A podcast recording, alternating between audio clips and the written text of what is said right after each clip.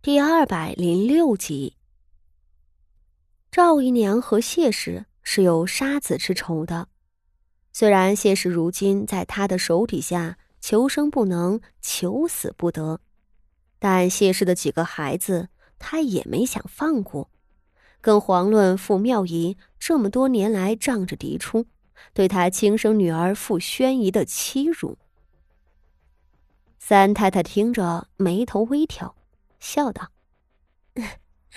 老夫人的确这样说过，只是她都被萧家给休了，若再被娘家赶出去，就要露宿街头了。这到底与咱们傅家的名声有损呐。我看还是接回来，不如就送进家庙里，让她带发修行，一辈子青灯古佛。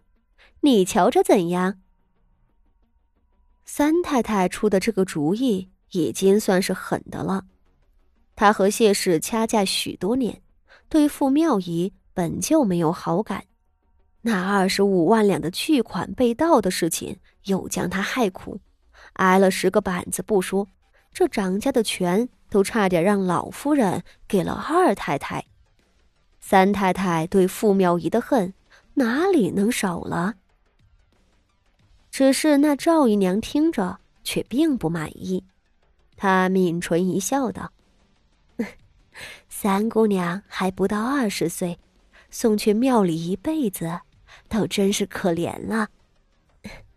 我有个主意，三太太不妨听听。”三太太知道这赵姨娘心狠手辣，便笑着等她说。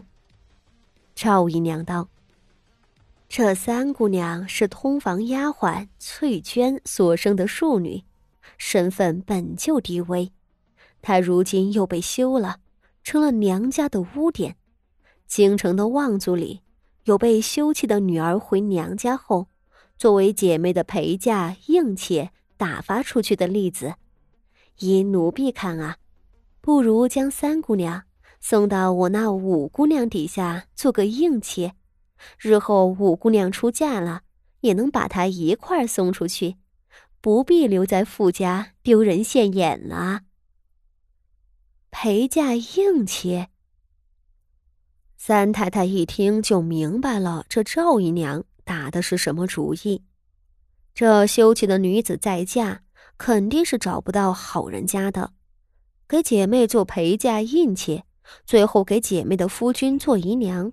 倒也是一条路，此时赵姨娘面上说是要用这个办法再次将傅妙仪嫁出去，实则却是想将傅妙仪塞到五姑娘傅宣仪的名下。那么从此之后，傅妙仪就是傅宣仪的陪嫁了。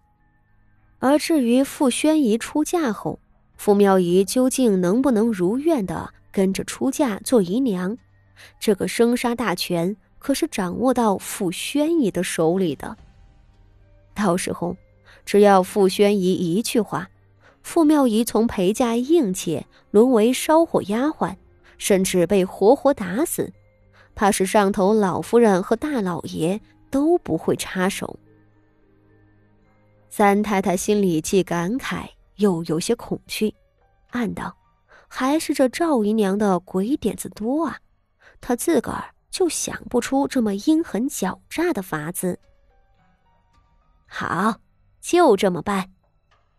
三太太没有不愿意的，笑着点了头。如此，傅妙仪的安排下来了。那赵姨娘心里高兴，亲自拉了传话的婆子，一道去了外头的府门前，吩咐大家将傅妙仪抬进来。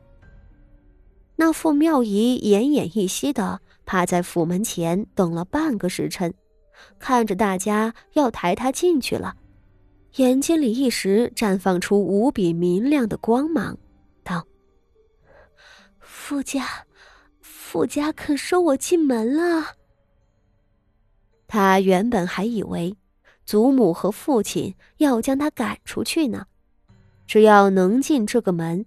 他就已经是很感激了，至少这样他就能活下来。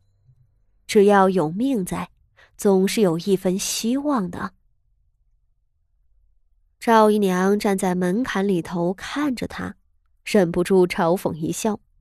她懒得理会这个半死不活的傅妙仪，只是回头恭敬的朝同样等在这里的父亲一道：“ 荣安县主，方才三太太传吩咐下来了。”一笔轻声将傅妙仪的处置说给了傅锦仪听。